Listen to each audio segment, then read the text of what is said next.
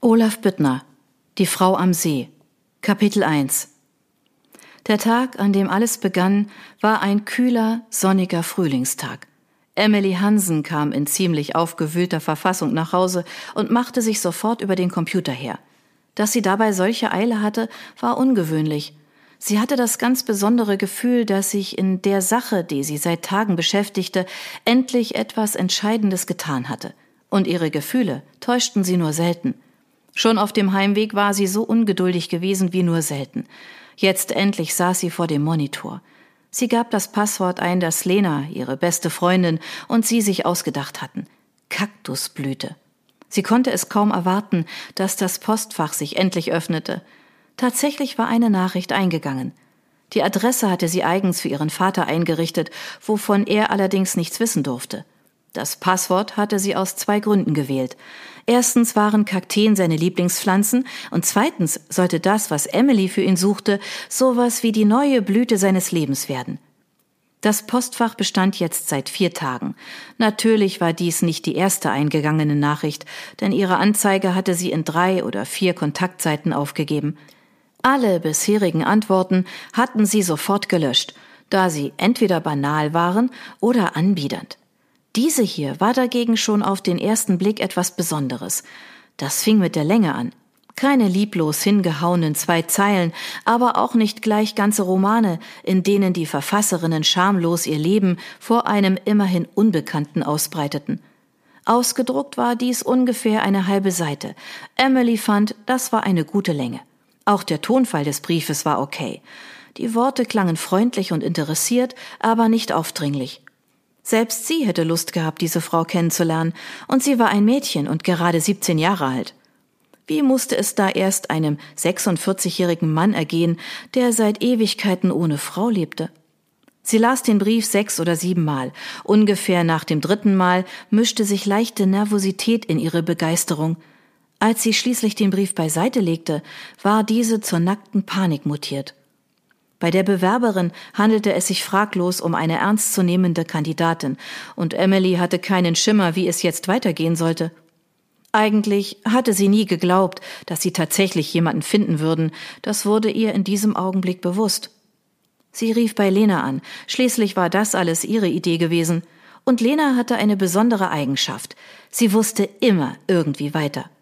Auch dieses Mal blieb sie, selbst nachdem Emily ihr alles gesagt hatte, ruhig und entschlossen. Ist doch super, sagte sie unbeirrt. Aber Emilys Stimme klang fast verzweifelt. Nichts aber. Komm bei mir vorbei, dann überlegen wir, was wir als nächstes tun. Kannst du nicht lieber hierher kommen? Dann würde sie Zeit haben, den Brief noch weitere zehn bis zwölf Mal zu lesen. Unmöglich. Pupsi schläft. Ich kann nicht weg. Pupsi war ihr nicht ganz zweijähriger Bruder, eigentlich hieß er Alex, aber Lena nannte ihn ausschließlich Pupsi.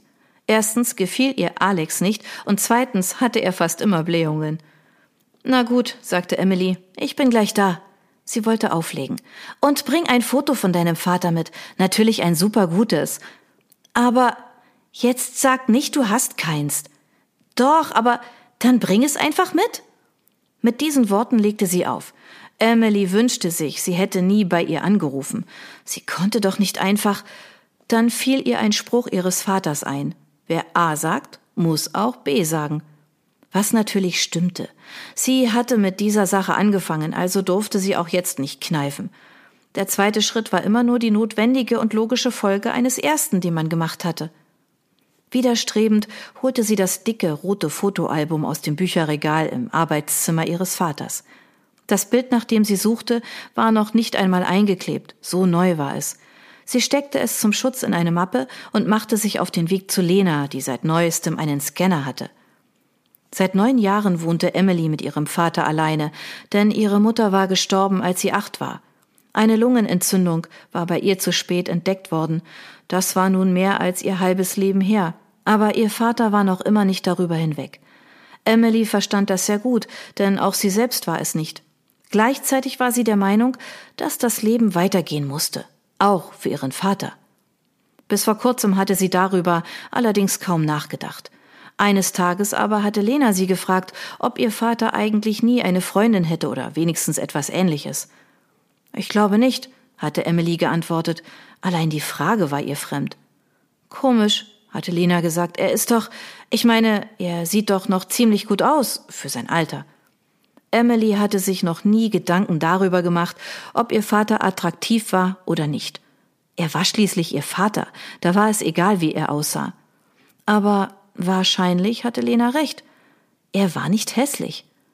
Interessiert er sich nicht für Frauen? hatte Lena nachgehakt. Emily hatte keine Ahnung, woher sie das wissen sollte. Sie hatte noch nie darauf geachtet. Das änderte sich von nun an, und schnell stellte sie fest, dass seine Reaktion auf Frauen fast immer die gleiche war. Er war freundlich und höflich. Nicht weniger, aber auch nicht mehr. Dabei schien es völlig egal, wie alt eine Frau war oder wie sie aussah. Wenn tatsächlich mal eine dabei war, die ihn näher interessierte, dann konnte er es jedenfalls ziemlich gut verbergen. Als nächstes hatte Emily unter die Lupe genommen, wie Frauen auf ihn reagierten und schnell war ihr klar geworden, dass fast jede einen zweiten Blick riskierte. Manche drehten sich sogar heimlich nach ihm um. Sie bemühten sich, ihn so anzulächeln, dass er es nicht übersehen konnte. Er übersah es trotzdem. Lena fragte sie, ob er vielleicht schwul wäre. Quatsch, gäbe es mich dann? Ganz schön naiv. Lena grinste. Tausende schwule Männer haben zur Tarnung Familien. Er ist nicht schwul. Emily hatte nicht den leisesten Zweifel. Es ist einfach, weil er meine Mutter noch liebt. Verstehst du?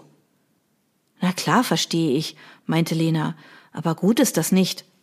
Willst du ihn vielleicht verkuppeln? fragte Emily lapidar. Sie begriff nur langsam, dass sie damit den Nagel auf den Kopf getroffen hatte. Je länger sie ihren Vater beobachtete, umso sicherer wurde sie, dass er nicht wirklich glücklich war. Er arbeitete als Lektor in einem wissenschaftlichen Verlag. Er liebte seine Arbeit. Er hatte nette Kollegen, er hatte Freunde und er hatte sie, seine Tochter. Trotzdem glaubte Emily immer mehr, dass er im Grunde seines Herzens einsam war. Sie glaubte es an seinen Augen zu sehen, die selbst dann ein bisschen traurig schienen, wenn er lachte. Sie hörte es an seiner Stimme, dass er fast immer etwas müde klang. Und sie erkannte es in seinem Gesicht, wenn er dachte, sie schaue woanders hin. Schließlich brauchte Lena sie nicht mehr zu überreden. Sie war jetzt auch so ihrer Meinung, dass es keinen Sinn machte, wenn ihr Vater bis an sein Lebensende ihrer Mutter nachtrauerte. Er musste wieder lernen, nach vorne zu schauen. Und dafür war es gut, wenn er eine nette Frau kennenlernte, eine, zu der er nicht einfach nur höflich und freundlich war. Wie wäre es mit Chris? schlug Emily eines Tages vor. Chris war Lenas Mutter. Ihr richtiger Name war Christina, aber alle nannten sie nur Chris, denn sie war ein ziemlich lockerer Typ und wäre vielleicht lieber Lenas Schwester gewesen als ihre Mutter. Insgeheim hatte Emily damit gerechnet, dass auch Lena in diese Richtung dachte, hatte sich aber offenbar getäuscht. Lena bekam einen Lachkrampf. Sie saßen gerade in Emilys Zimmer. Lena warf sich aufs Bett, um sich dort minutenlang hin und her zu wälzen und sich nicht mehr einzukriegen. Emily hatte keine Ahnung, was sie an ihrem Vorschlag dermaßen lustig fand. Ihr selbst erschien er nicht mal ansatzweise komisch. Immerhin war Chris ebenfalls alleinstehend, auch wenn ihr Mann nicht gestorben war, sondern ab durch die Mitte, wie Lena es ausdrückte.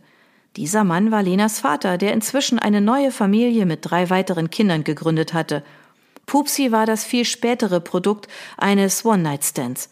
Zu Pupsis Erzeuger gab es keinerlei Verbindung. Lena kannte nicht mal seinen Namen. Was gibt's denn da zu lachen? fragte Emily schließlich. Eigentlich nichts. Fast schlagartig war Lena wieder ernst. Aber dein Vater und Chris, das passt einfach nicht. Sie sind so verschieden wie Sonne und Mond. Die geben als Paar aber auch was her, meinte Emily. Ihre Worte erschienen ihr fast poetisch. Aber nur wegen der riesigen Entfernung dazwischen, meinte Lena trocken. Sonst könnte das auf keinen Fall klappen. Immerhin kennen sich die beiden schon, warf Emily ein, wenigstens ein bisschen.